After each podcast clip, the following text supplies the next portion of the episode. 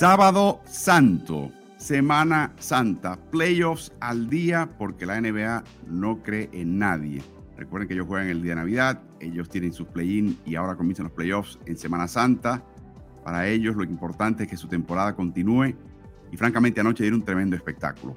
Sabemos que los primeros partidos del play-in, la primera jornada va a estar muy buena porque son los equipos de mayor calidad y porque se están jugando en un partido de eliminación esencialmente.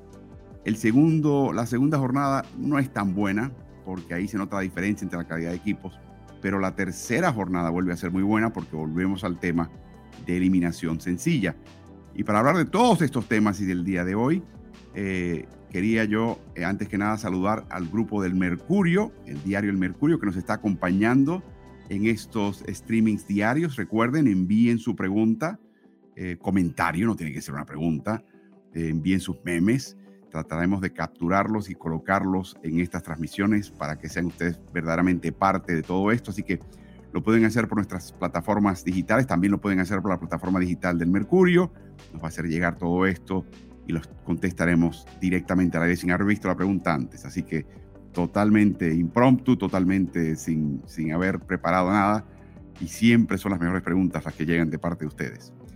Esta mañana, como en los últimos días, nos está acompañando el entrenador Daniel Seoane, que se nos une desde Montevideo, Uruguay. Pero esta vez, Daniel, tomando un café, así que ahora sí que estás listo, ¿no? Sí, sí, hoy, hoy toca día largo. Hoy toca día largo, Álvaro, buen día a ti y a toda la gente que nos está viendo, así que eh, hoy, hoy, no, hay, hoy no hay ayuno. No, hoy hay día a partir de la una de la tarde del este, que son las 14 horas de Uruguay, eh, que son la, el mediodía de México, cuatro partidos para ya comenzar propiamente los playoffs. Pero antes que nada, vamos a hablar de las noticias del día y quería darte un dato que hallé para ver tu reacción como entrenador y como seguidor de este baloncesto, Daniel. Un total de 79 partidos de temporada regular en esta temporada recién concluida se definió por márgenes de 30 puntos o más, o sea, soberanas palizas. 20 de esos, de esos 30, de esos 79 partidos, son 20 más que la cifra alta previa. O sea, en este momento, esta temporada pasada acaba de establecer la marca por mayor cantidad de palizas de 30 puntos o más en la historia. 6%, 6,5% de los partidos se definieron por paliza. Es exactamente lo que, lo que quiere alentar a una liga que siempre está hablando mucho de paridad y de emoción, etcétera, etcétera. Y ese porcentaje es el más alto desde que se cotejan eh, estas estadísticas en el 71-72, que es el año que ganaron los Lakers, que dominaron, recuerdas, con esa racha de 33 victorias consecutivas que incluyeron varias palizas. Así que tu reacción cuando te leo estas estadísticas.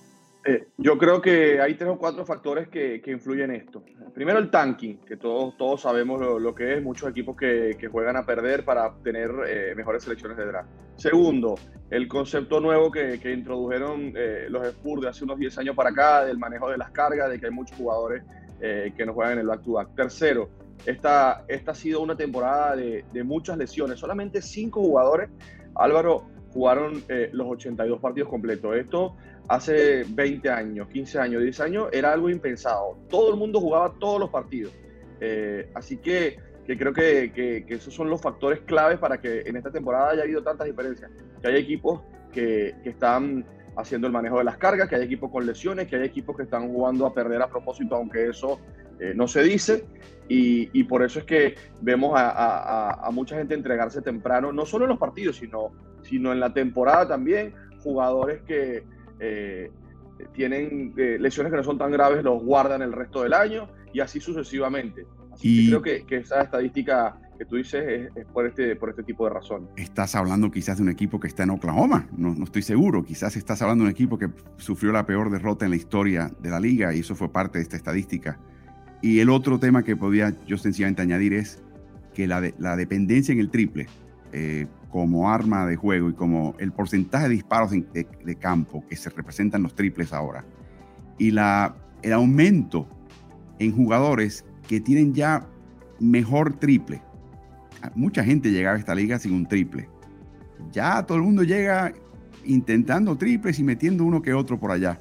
Hace que si, dependiendo de quién está en cancha y cómo le va el día, ese día, vas a ver más y más palizas, porque el triple te puede abrir un partido, te lo puede cerrar. De hecho, lo vimos en los partidos de anoche, de eso lo haremos más adelante, pero eso puede ser también un factor.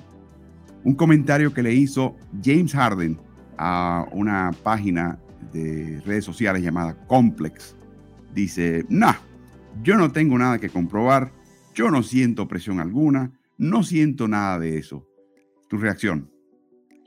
Yo lo que creo que él individualmente no tiene nada que comprobar. Todos sabemos en los últimos 10 años de liga lo que ha sido James Harden, uno de, los mejores anotadores de, la última década. Lo que tiene que comprobar es, colectivamente que él, que él puede ser el líder de un equipo que gane cosas importantes en un playoff. Eso es lo que, lo que tiene que comprobar. Nadie, nadie pone en duda la calidad individual de, de James Harden. En todos los equipos donde jugó ha hecho puntos.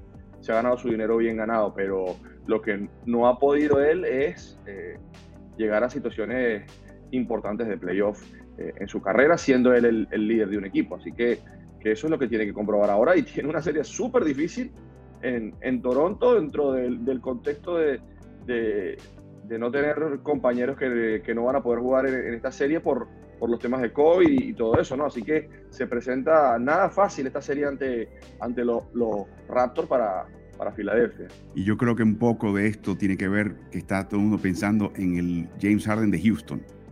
Y yo creo que en Filadelfia no hace falta ese James Harden, pero sí hay que mencionar que el James Harden de las últimas dos temporadas siempre llega con un tironeo de isquiotibiales, con un tobillo, siempre hay un tema. Y yo creo que esto es parte del, manejo de carga, del load management que hay en la NBA, que ya mentalmente dices, bueno, eh, tengo un problema, voy a tener que descansar, eh, en vez de la actitud previa de que yo tengo que jugar, eh, estoy mal, pero haré lo que pueda, me lo tengo que tragar y tengo que ir a, jugar a como de lugar.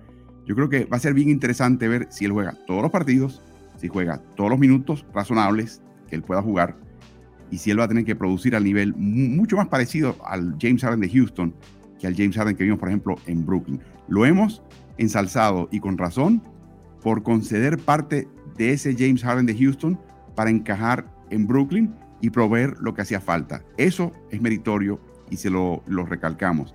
Yo creo que aquí hay un papel un poquito distinto, más a la, a la mitad del de Brooklyn y el de Houston, y tiene que aparecer y no se puede lesionar. Para mí esa es la presión. Eh, y vamos a ver, ojalá, porque francamente estos dos juntos tienen mucho de qué hablar. La otra noticia de salud, hay varias, pero esta nos sorprendió, nos tomó por sorpresa, y además una historia que nos hizo el jugador afectado es Bama de Bayo. Sabemos que Paul George no jugó anoche para el equipo de Clippers con un, contagio inesperado de COVID. Pero ¿qué tal si sabemos que ya se infectó, se contagió con el COVID Bama de Bayo y que esperan que va a estar listo para el domingo?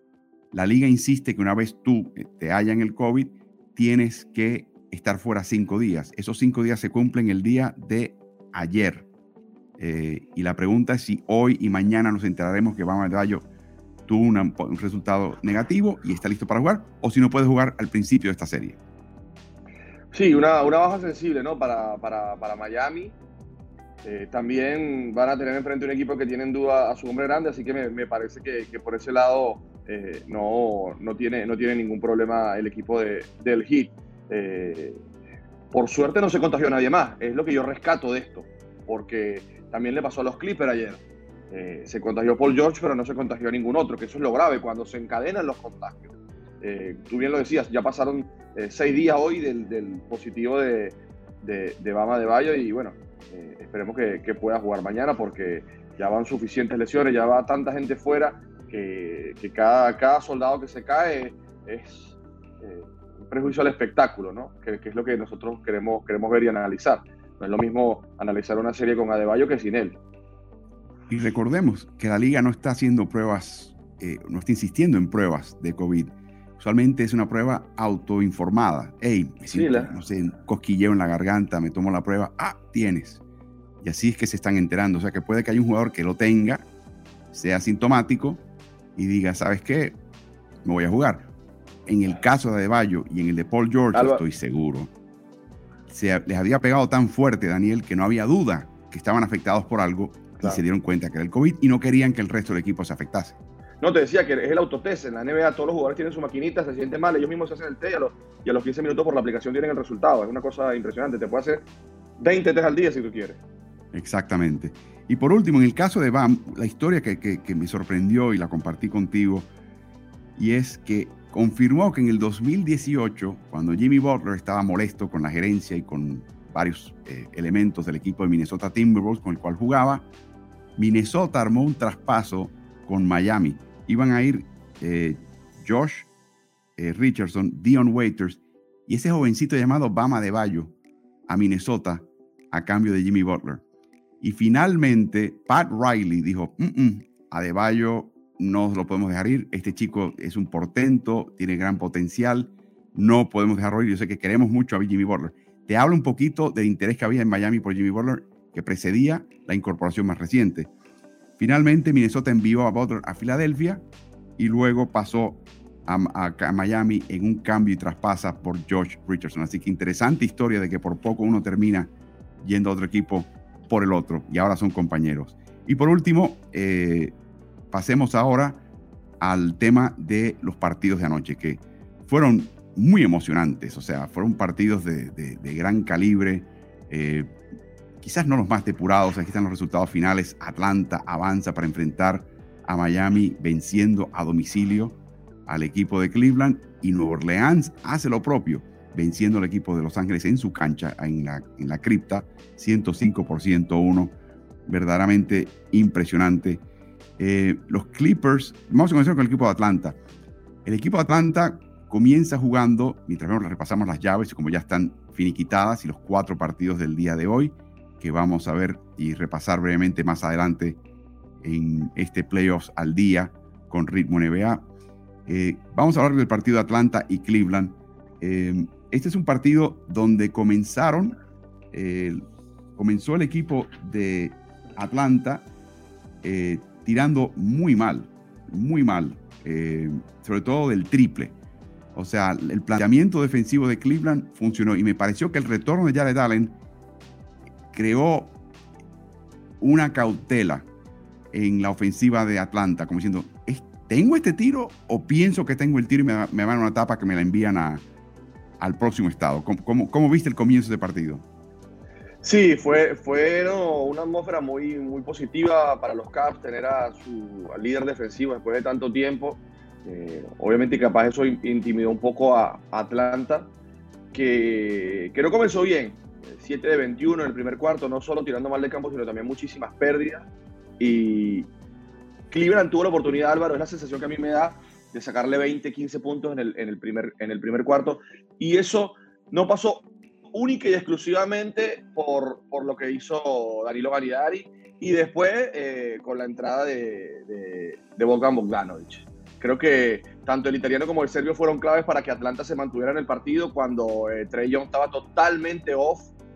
Y, después cuando, cuando se asentaron, después cuando respiraron, cuando hicieron pie, los Hawks se convirtieron en el equipo que jugó la final de conferencia la temporada pasada. Eh, Trey Young empezó a jugar, Trey Young se hizo cargo, Trey Young eh, se puso agresivo, como lo, como lo vemos ahí, atacando el, el pick and roll. Y, y, a partir de eso el juego cambió. El juego cambió porque los Hawks estaban un poco tímidos. Eh, Cleveland le cambiaban el pick and roll y él estaba siendo muy pasivo, se quedaba eh, botando la pelota y a partir de eso en el segundo cuarto, segundo tiempo empezó a jugar y empezó a pasar a sus defensores. Atlanta le jugó el pick and roll con Markkanen muy bien y, a Cleveland le, pasó factura el, no poder defender eso y creo que también le pasó factura la, la inexperiencia en los playoffs. Porque si nosotros vemos, después de Kevin Love y, Rayon Rondo, obviamente eh, los jugadores más experimentados de este equipo son Jared Allen y, y Caris Lever, porque ni Garland, ni, ni Larry Markkanen, ni mucho menos Evan Mori, que está en su temporada de novato, tenían experiencia de playoff. Pero Caris Lever y Jared Allen habían jugado la misma cantidad de playoffs, nueve, con los Nets. Así que cuando se puso caliente estos de los Hawks, que ya tienen experiencia muchísima y de playoff importante jugando finales de conferencia, se pusieron a jugar y, y, el juego se acabó de la mano de este señor. Eh, no, era, no es que no lo hicieron en la primera mitad, pero en la primera mitad hubo más situaciones donde Garland y Okoro, por ejemplo, marcaban y doble marcaban a John en el pick and roll. Para mí la clave fue traer al grande, traer a Allen y particularmente traer a Markkinen, como ven en pantalla. Ahí ven ambos, por ejemplo, persiguiéndolo en, este, en esta imagen, por ejemplo. Y la clave ahí fue cambiar el repertorio. A veces lanzaba unos triples, hubo uno que fue prácticamente cruzando la media cancha, una cosa impresionante. Y cuando ya los tenías eh, acostumbrados a esa dieta, ¡pap! acelerabas, venía la flotadora, venía el tiro cerca del aro. Fue una clase maestra, 32 puntos en la segunda mitad, es una máxima personal eh, y te das cuenta que lo que pasó el año pasado con Nueva York y lo que pasó el año pasado en los playoffs con Trey Young, no, ese flaquito eh, con el pelito así de pelusa, ese es un matón. O sea, no, te equivoques con. No, no, no, es un matón de callejón. O sea, se crece, vive para sofocarte, vive para matarte. está loco por ir a la cancha para causar todo tipo de estragos. Y lamentablemente para Cleveland le pasó en casa. Algo que vi en el primer cuarto, que paulatinamente desapareció al avanzar el partido, precisamente cuando empieza a remontar la desventaja el equipo de Atlanta y se convierte el partido en más competitivo, dejó de circular el balón de Cleveland como lo había hecho brillantemente en el primer cuarto, donde marketing fue factor y donde todo el mundo fue factor. Mucha individualidad a partir de la segunda mitad. Eh, también Jared Allen cometió una tercera falta personal. Y por último, yo no entiendo y, nunca, nunca he sido partidario de su juego, pero yo no entiendo por qué al final del partido le estás dando el balón a Caris Levert. Caris Levert necesita picar el balón, picar el balón para él entrar en ritmo tiende a mirar el aro solamente, no es un armador natural. E, es, para mí es, es la última persona que tú quieres que toque el balón eh, para tú tratar de rearmar tu ofensiva es Caris Lever. ¿Cómo lo viste tú? Sí, a mí, a mí eh, también me, no solo me generó mal sabor de boca que estuviera tanto tiempo en la cancha y tanto tiempo en la toma de decisiones, sino que también que no estuviera más tiempo en el final eh, Rayon Rondo, no solo por, por, sus habilidades ofensivas y por su experiencia, que, una de las cosas, uno el, talón de Aquiles quizá de los Caps, tipo que ha jugado 170 partidos de, de playoff en su carrera. Eh, pensé que iba a estar un poco más en la cancha, no solo por, por, por la capacidad que tiene para dirigir, dirigir, el juego y tomar buenas decisiones, que fue algo que le faltó a los Caps eh, al final, que ya vimos a Caris Lever tratando de tirar una liu que se la cortaron y fue una jugada clave del juego sino que también pienso que podría haber sido una opción eh, Rayón Rondo con, con, toda su experiencia y su jerarquía para, para defender a Trey Young. No, no quiero decir que lo hubiese parado, pero, eh, pero tiene la experiencia, tiene la, el fuelle, el físico para, para ser eh, otra opción a la hora de, de defender a, a Young que estaba, que estaba imposible. Creo que, que sí, hubo muchas cosas que, que ayer lo, los Hawks podían haber hecho mejor o que uno esperaba que hicieran y, y, y no fue así. Y finalmente en este partido desperdiciaron ventaja de 14 puntos los Cavaliers. Si tú examinas el, el elenco de Cavaliers, no hay muchos tripleros. Eh, Marketing bien y va. Tuvimos un partido bueno de Marketing. Por eso es que Cleveland, en mi opinión, estuvo competitivo. Encestó 6 de 12 triples. De hecho, el partido quizás de su vida en ese sentido. Mobley no es triplero. Allen no es triplero. Levert bien y va. No es, pero este año no estuvo bien. Este año no ha estado bien. Okoro no es triplero, eh, Love lo es, Rondo no es triplero. Eh, eh, en la NBA de hoy, no estoy hablando de que no puedan ganar así, pero sería una manera inusual de ganar porque lo que llaman el distanciamiento, o sea, la amenaza del triple es la que te abre la cancha y le permite a otros hacer, causar estragos. O sea, imaginen este equipo con tripleros y lo que estaría notando, por ejemplo, Darius Garland. Estaría haciendo añicos al equipo contrario y lo menciono solamente como un tema que me imagino que ellos también están discutiendo internamente hacia su futuro. Así que así concluimos este triunfo. Se elimina el equipo de, Cleveland, avanza Atlanta a enfrentar al equipo de Miami. Y nos llega eh, un escrito de Gonzalo Adriasola Osorio de Perú. ¿Cómo creen que salga Dallas sin Luka Doncic? Bueno, primero que nada hay que, hay que ver eh, cuántos partidos se ausenta Luka Doncic eh, en, esta serie. Yo, yo creo que, van a ser solamente dos. Sin él, eh, Dallas tiene récord de, 8 y 9. Sin él, la última vez que jugaron contra Utah perdieron por 4 puntos. Pero hay que recordar que este es un equipo de Utah que lo castigaron las lesiones, que solamente un jugador jugó más de 70 partidos y que ahora están sanos. Quizá Utah es uno de los pocos planteles de este, de este playoff hasta ahora que no tiene ninguna baja importante, que no tiene ninguno de sus titulares lesionados, que no tiene ninguno de sus jugadores de rotación eh, lesionados. Así que que este no es el equipo de Utah que fue quinto del oeste. Este es un equipo sano, con, con todas sus figuras, con Rudy Gobert bien, con Donovan Mitchell bien, va a poder tener a Bogdano y a poder tener a Mike Conley, va a poder tener a, Roy Neal, va, va, va, todos. Así que este es un equipo que tranquilamente podría haber sido segundo, tercero del oeste y no quinto. Bueno, yo creo que va a ser interesante ver esto. Hemos visto, por ejemplo, a Clippers jugar gran parte del año sin Kawhi y sin Paul y hallaron ya una fórmula. De hecho, de eso vamos a hablar a continuación. Dallas yo creo que tiene el personal para hacer algo similar, pero no están acostumbrados a jugar. No, han estado acostumbrados a jugar de esa manera. Y para mí esa es la gran interrogante. ¿Es capaz de hacerlo? ¿Serán capaces de hacerlo como mencionas tú, contra Utah, completo? La gran pregunta de esa serie. Ha sido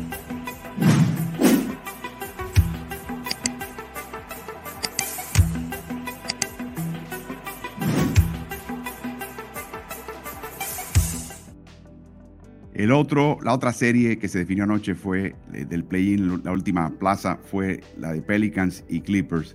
Eh, un partidazo, partido de vaivenes, eh, sabiendo que no juega Paul George. De nuevo, es un equipo acostumbrado a no contar con Paul George y que habían hallado cierta constancia y consistencia. Un equipo que hemos hablado, Daniel no había utilizado mucho la alineación chica porque tenía físicamente, íntegramente a Ibiza, Ibiza porque tenía a Isaiah Hartenstein, porque le funcionaba, porque no hacía falta.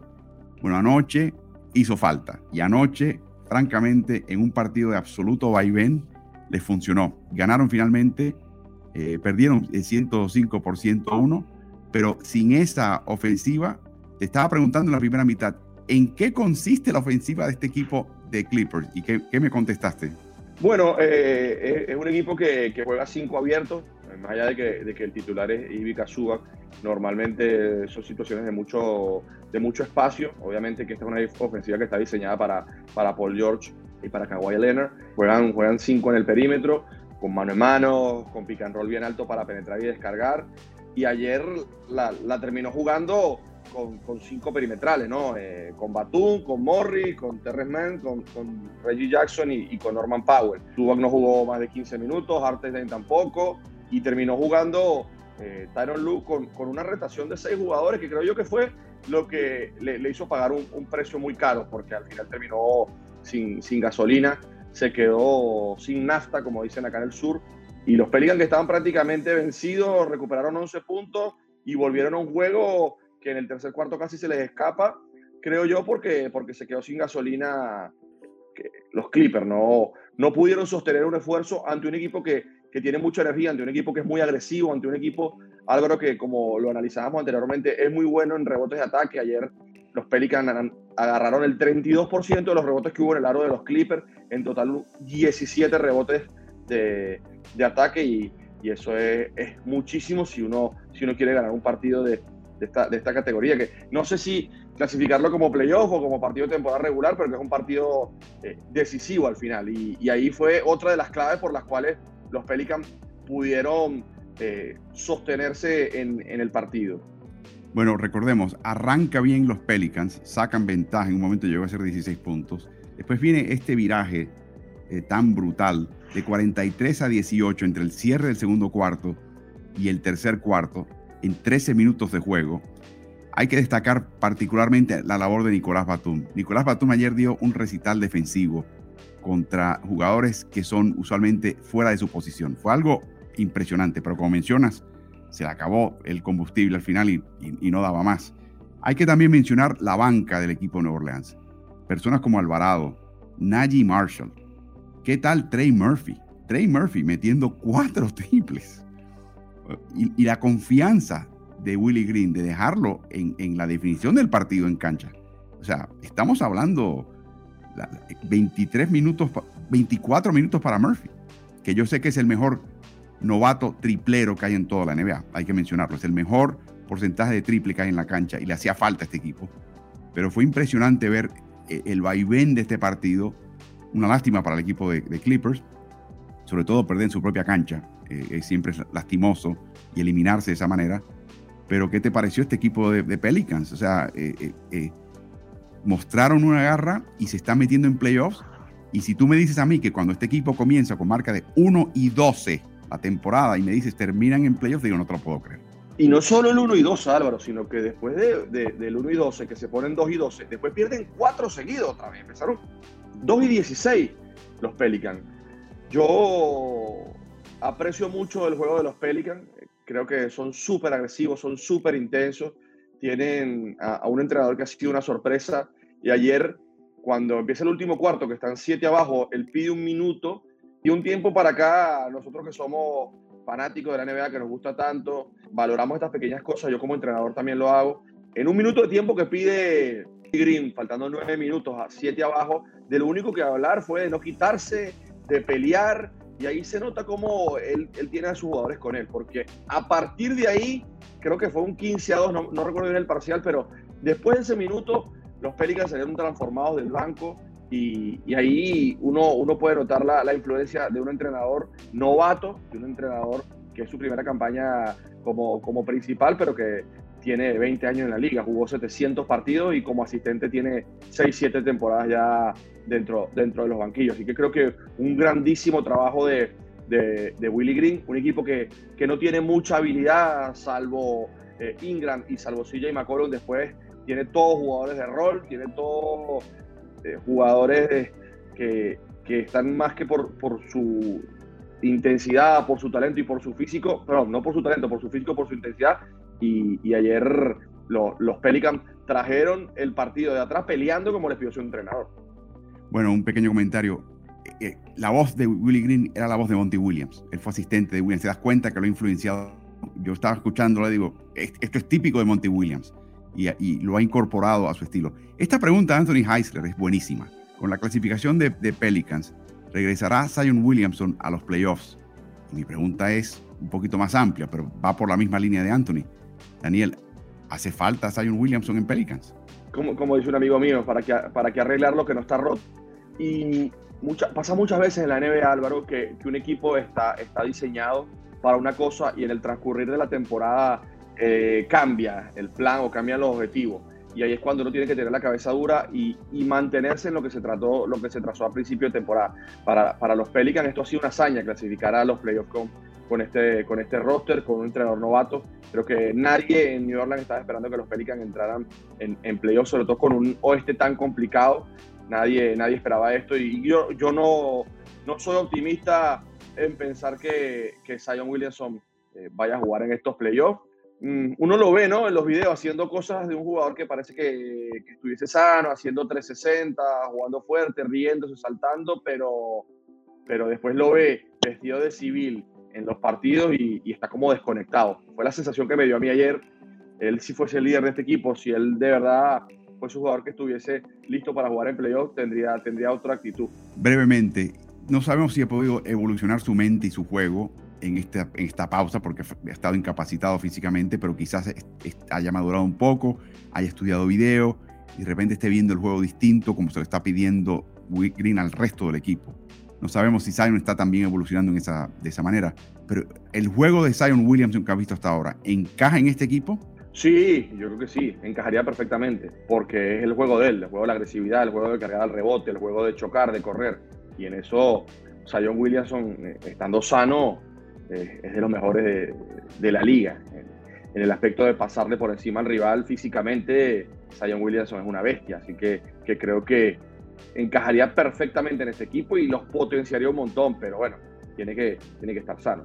Y de nuevo, si, si por ejemplo, si está descontento con la gerencia y con el, el, jugar en Nueva Orleans, que se ha rumorado, aunque de repente todo el mundo sale al paso y dice que no, si está preocupado Nueva Orleans de su capacidad de jugar, porque su cuerpo no, no le responde, no le permite jugar constantemente. Si hay dudas, este es el momento de traspasarlo. O sea, va, a ser bien interesante ver esto, porque llegaron a los playoffs sin él. Y sí, llegaron de panzazo apenas, pero llegaron a los playoffs sin él. Y yo creo que es algo que, que tiene que darle mucho que pensar a todo el mundo, a Zion, a su familia, a David Griffin, a los propietarios del equipo, de, mm, ok, ¿hace falta él acá o no? O si llega un equipo y me entrega una fortuna por él, ¿lo acepto o no? Gran interesante situación. Un 180 para este equipo de Nueva Orleans esta temporada. Un total 180 de crisis, de que se acaba el mundo, de que iban a despedir a todos. de que se va a Zion a decir, a estar en una posición, Daniel, les digo, ¿debo retener a Zion o debo buscar qué me va a ofrecer el mercado por él? Un 180 total y creo que la razón ahí tiene, hay dos palabras que hay que mencionar, Willie Green. Sin duda, y, creo que, que, también otras dos palabras que se pueden mencionar es CJ y McCollum, o tres, tres dos letras y, y, una palabra y un apellido, eh, porque también llegó a mitad de temporada y cambió eh, del cielo a la tierra a este equipo. Y, bueno, es lo que te decía anteriormente. Eh, a veces los planes cambian de un día a otro. Si hay algo que está bien en, en, en New Orleans es la gerencia. Eh, David Griffith ya sabemos el, tipo de, gerente general que es y, que, el tipo de decisiones que, que toma. Y, creo que esta situación, de esta situación de Zion Williamson, los, los Pelicans van a sacar cosas muy positivas. Si se queda, va a ser muy bueno para ellos. Y si se va, seguramente consigan buenas cosas también, porque lo que tú decías, este es el momento de traspasar a, a Zion Williamson antes de que, de que su precio baje, antes de que, de que lo tengan que vender a precio de vaca flaca. En este momento es cuando Zion Williamson tiene su real valor. Para que esté en el equipo o para que lo cambien y puedan, puedan tener selecciones de draft, puedan tener otro tipo de jugadores, porque ahora también está Balanciuna, a, a ver si pueden jugar juntos. Es otra, es otra duda que me, que me, presentaría yo como entrenador, la, posibilidad de que, de que jueguen juntos. Obviamente que sí, porque los Pelicans juegan con Jackson Hayes de 4, que es otro jugador que, que no tiene tiro y es, es parecido a lo, a lo, que hace Zion Williamson, en menor medida obviamente, pero, pero hay que ver también cómo, cómo encajarían Zion Williamson y Valanciunas juntos. Y no olvidemos cómo cuando despiden a Van Gondi, el gran ajuste que hace Nueva Orleans en la última temporada en la cual jugó Zion Williamson fue convertirlo en armador y yo creo que el chico tiene aspiraciones de hacerlo porque lo fue en una época cuando era niño. Te digo, hay un montón de, de, pistas por aquí y por allá que señalan hacia la puerta de salida de Nueva Orleans. Sí. Así que no me extrañaría para nada. Eh, y la pregunta es, es lo que, lo que te pregunté y tu respuesta ha sido contundente, que no, no, hombre, con un Zion Williamson, con lo que puedes hacer con él, no lo dejes ir, estarías loco. Pero vamos a ver, va a ser bien interesante. Un par de comentarios de, de, de Clippers, un par de estadísticas. Obviamente fuera Leonard con su desgarre de ligamento cruzado anterior. El tema ahora de, Paul George es el tercer año desperdiciado de esta dupla en Los Ángeles Clippers. Eh, es el tercer, la tercera nómina más alta en la NBA. Es increíble. Estos dos señores consumen 79 millones, 47% de la nómina del equipo de los Clippers y les deben 238 millones a ambos a través de los próximos tres años, porque los contratos de ellos son idénticos, con la misma opción de jugador en el 24-25, que es el año que se inaugura la cancha, dicho sea de paso, de 49 millones para cada uno. Han jugado solamente en 80 partidos juntos, tienen marca 59-21 y ha sido francamente una increíble desilusión. En el 2024 es que van a, a inaugurar su nuevo estadio de 2 mil millones de dólares.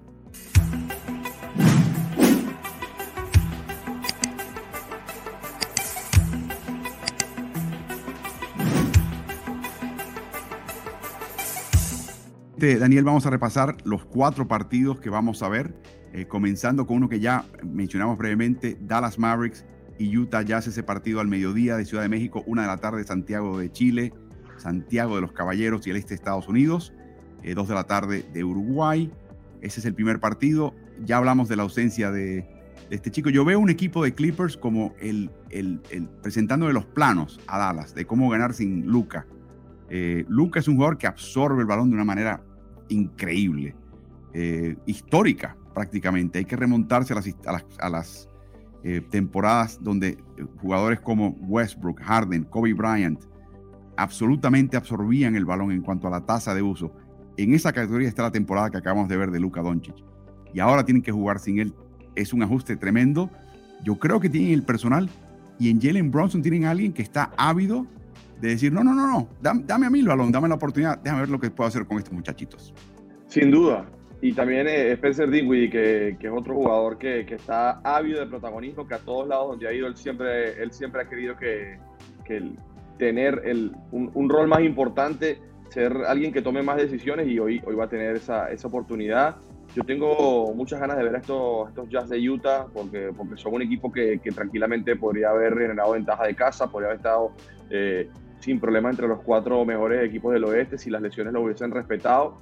Y, bueno, creo que, que si estando eh, en una temporada con tantas lesiones, pusieron los números que pusieron, si bien no, no se tradujeron esos números colectivos a, más victorias, creo que, que Utah es un equipo con muchísimo potencial, un equipo que, que puede eh, dar mucho calor en estos playoffs y sobre todo ante, ante unos Dallas en esta serie que, que no tienen a, su mejor jugador, que como te decía anteriormente, yo espero que, que Luca en el segundo o tercer partido de esta serie ya esté ya está disponible. ¿Te acuerdas, Daniel, cuando se criticaba a Luka Doncic que los equipos de Dallas bajo su tutela y bajo su conducción tenían una tendencia marcada a desfallecer en el clutch, en los momentos definitorios, partidos reñidos, cierres de partidos reñidos? Ese ha sido el patrón en su carrera hasta el 2 de febrero de este año, cuando perdieron contra Oklahoma City en un partido relativamente cerrado. Era en ese momento la peor eficiencia neta en toda eh, en el clutch en toda la NBA perdían por 35 puntos por 100 posesiones en eso, ese tipo de situación, que es horrible. Desde entonces, sacan 42 puntos por 100 posiciones de ventaja en situaciones de clutch. O sea, un viraje absoluto y total. Mucho tiene que ver con la, la, la caída en forma física de Doncic y ahí lo van a extrañar. Este equipo puede ser competitivo con Utah, pero cuando tengan que definir el partido, donde precisamente Utah tiene una gran debilidad, ahí no va a estar Luca repartiendo el bacalao y decidiendo quién hace qué y quién, cuándo tiro yo y cuándo tiran ustedes. Y ahí lo van a extrañar más que nunca. ¿Cómo lo ves? Sí, eh, es así. En, los momentos claves, cuando haya que, jugar partidos parejos, últimos dos minutos, últimos tres minutos, o, cuando te saquen diez empezando el juego, que hay que darle la pelota a alguien que desate el nudo, ya sabemos eh, quién es Luca Doncic.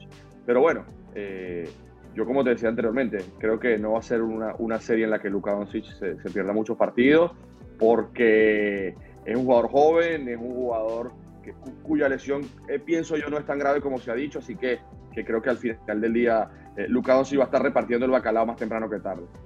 Bueno, miren esta gráfica. Tasa de uso quiere decir la cantidad de jugadas cuando estuviste en cancha que desemboca en tiro, tiro libre, pérdida o asistencia. Este es el cuarto la, cuarta tasa de uso más alta desde que se registran esto en los últimos en el último cuarto de siglo. Y está y fue la más alta este año. Y, comparen el tipo de individuo que son los polos absolutos de sus equipos en su época. Westbrook en Oklahoma City, Harden en Houston y Kobe Bryant en esa temporada 2005-2006.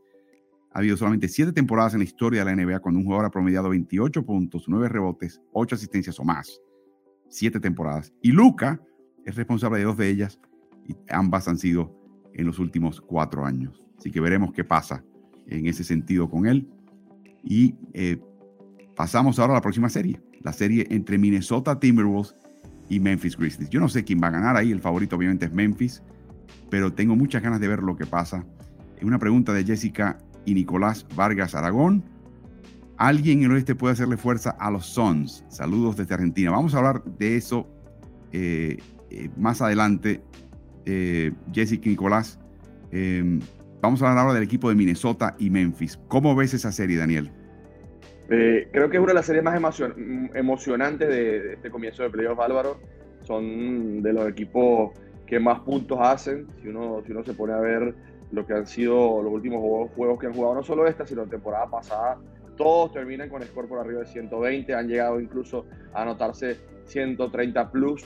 Así que, creo que es, una serie alegre, es una serie abierta, es una serie muy pareja, más allá de que, bueno, que, Memphis fue segundo y, Minnesota séptimo por las razones que ya sabemos.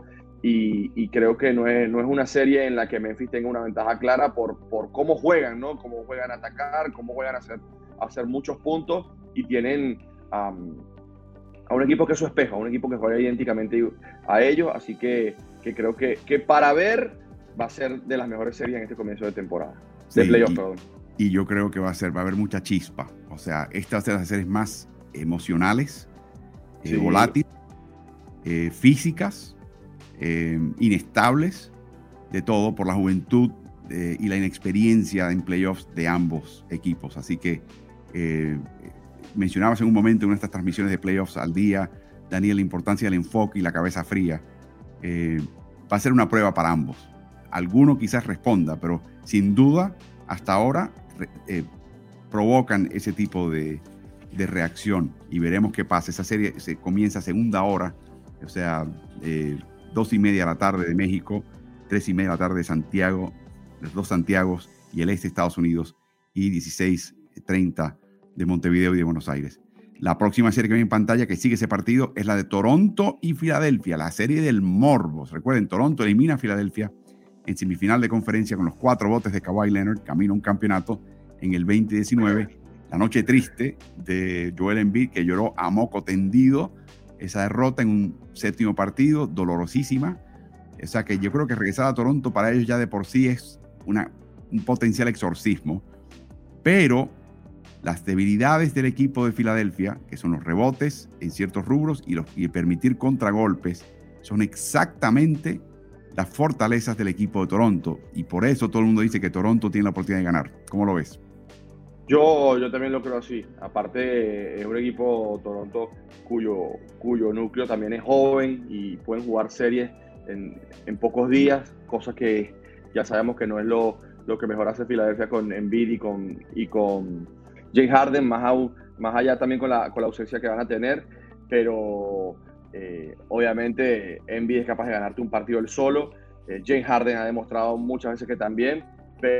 Y, vamos a ver qué pasa, ¿no? Es, un, es un, un, duelo de un equipo como Filadelfia que va más con sus individualidades, como, como lo vemos ahí, eh, contra, contra un equipo que está muy bien entrenado, contra un equipo que dio un cambio total de la temporada pasada a esta y que juega más en equipo, juega más a un sistema, juega más a defender y, vamos a ver qué pasa, ¿no? Yo creo que, que también los Raptors tienen, tienen eh, la ventaja en este momento, no va a jugar Tybull en esta serie en Toronto, así que, que si, si Toronto llega a arrancar un partido en Filadelfia, se, le puede poner la cosa cuesta arriba a los Six.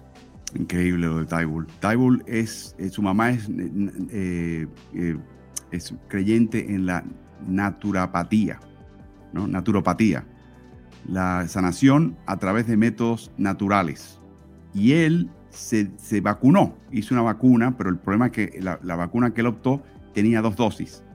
Se, tomó, se sometió a la primera dosis, pero no a la segunda. A raíz de eso, eh, no está por, reglamento, puede jugar. Es posible que haya tenido COVID también, Tybul, en todo esto, y, ya tenga los anticuerpos, y no haya razón alguna por la cual no pueda jugar, pero las reglas son las reglas. Y, y ya ha llegado este momento, y así son las cosas, es su libre albedrío, él puede tomar esa decisión y, todo el mundo tiene que ajustarse. El último partido, la última tanda de partidos va a ser buenísima también.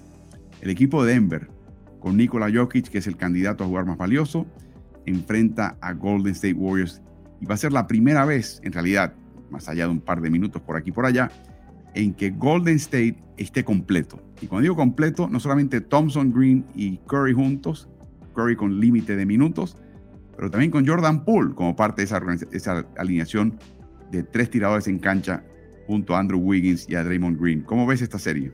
También eh, una serie muy pareja. Los Nuggets dominaron en, el año. Los Nuggets son, ya sabemos, un equipo, un equipo súper peligroso. Los, que, lo, que los Golden State Warriors esté completos, al igual que lo hablamos anteriormente con, con Utah, eh, cambia todo con respecto a lo que fue la temporada, la temporada regular yo, yo veo que, que nadie habla de, de, de, lo, de los Warriors. Eh, nos hacía una pregunta anteriormente sobre los Sons, si alguien está capacitado para ganarle a los Sons, y yo creo que sí, eh, porque tienen todo el talento, tienen todo el coaching, tienen la experiencia, y porque nadie habla de ellos. Yo, yo creo que es la temporada en la que quizá los, los, los Golden State Warriors tengan la, la menor presión de ganar el campeonato. Todo el mundo habla de, de, de los Suns, por supuesto, todo el mundo habla de Memphis, todo el mundo habla en el, este de Miami de Milwaukee, pero eh, si, uno, si, se pone a ver, ha sido poco tomado en cuenta este equipo de, Golden State, que, que, para mí es más candidato de lo que mucha gente piensa. Bueno, yo, yo lo que a mí me preocupa de Denver es, son dos cosas. Primero, Golden State quiere correr, quiere obligar a, a Jokic a correr a, sacarlo un poquito de su confort, de su, del ritmo que impone en un partido. No solamente él como el mano en la mano con, en ataque, pero también defensivamente. Yo creo que Colin quiere quebrar eso. Quiere establecer un ritmo un poquito más alto y cansar a Jokic. Y luego, la, segunda parte de ese, el corolario de, ese, de esa manera de pensar es la banca de Denver. ¿Cómo ves la banca de Denver comparada con la banca de, Golden State? Bueno, yo, yo creo que, que están parejos. Obviamente los minutos bajan. Eh, Golden State eh, quizá tenga un poquito más de, de, personal viniendo, viniendo de la banca, pero, pero eh, también va, va, a ser no, está Campaso hoy, no está Michael Porter Jr., creo que, que en ese sentido tiene un poquito más de ventaja eh, Golden State en este momento. Sí, y veremos qué pasa cuando esté en cancha Boogie Cousins. Recuerden que Golden State lo conocen muy bien y sobre todo conocen sus debilidades. Así que, y para contestar la pregunta de Phoenix Suns, mencionabas que el equipo de Golden State, ¿algún otro equipo que tú digas, bueno, si este equipo juega su máxima versión, le puede dar batalla al equipo de Phoenix? Sí, eh, yo creo que, que Golden State y en el este pienso que, que, Milwaukee y Miami son, son candidatos claros también a, ganar este campeonato. Eh, hay que ver de qué de que son capaces los, eh, los, Memphis Grizzlies, pero bueno, está el tema de, de, la juventud, está el tema de que el básquet al que juegan los Grizzlies quizá no sea un básquet tan adecuado para, para jugar en playoff, eh, un básquet alocado, un básquet de toma de decisiones apresurada, un, un básquet muy juvenil, pero, pero también si, si ellos mantienen lo que hicieron en la temporada también pueden ser un candidato, pero los Grizzlies son un equipo que van a ser puestos a prueba día tras día. No es un equipo que tenga una, una ventaja clara y no es un equipo que uno diga, bueno, están seguros. Sí, pero hay que sostener lo que hicieron en estos 82 partidos. Eh, yo considero para, repitiendo lo, que dije, que esta es una de las temporadas eh, más pares a los últimos años y esperemos que se mantenga así en los playoffs porque es lo que todos queremos ver.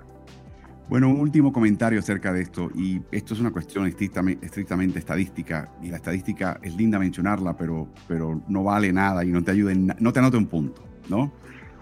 Pero han hecho un análisis de la proyección de un equipo dado el margen de ventaja que le sacan al contrario. Y han se han dado cuenta que la marca que debería tener el equipo de Phoenix es inferior a la que tiene. O sea, deberían, proyectarían, dada la manera que vencen y por el margen que vencen conforme de los rivales, deberían tener menos victorias.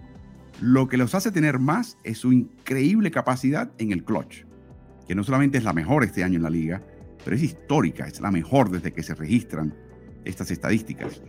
O sea que lo que están sugiriendo es que si el partido no va al clutch, o sea, este equipo no es tan dominante, lo que sí es si llegas a cerrar un partido con ellos te van a matar. Pero si logras mantener una distancia entre tú y ellos, eh, este equipo es más vulnerable de lo que presenta el registro.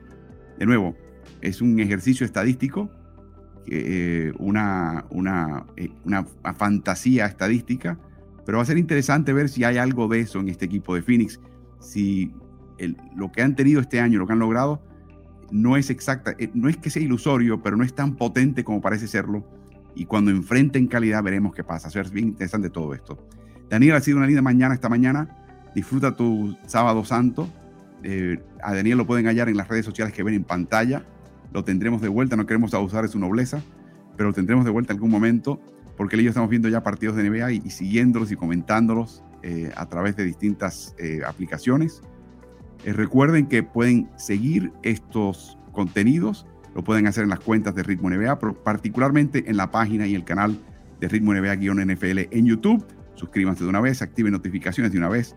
Eh, y Daniel, disfruta la primera jornada propia de playoffs y nos veremos pronto. Muchas gracias Álvaro, nos vemos, un saludo a toda la gente que, estuvo con nosotros y que también que disfruten este, esta primera jornada de playoffs. Y gracias por acompañarnos en Playoffs al Día por Ritmo NBA.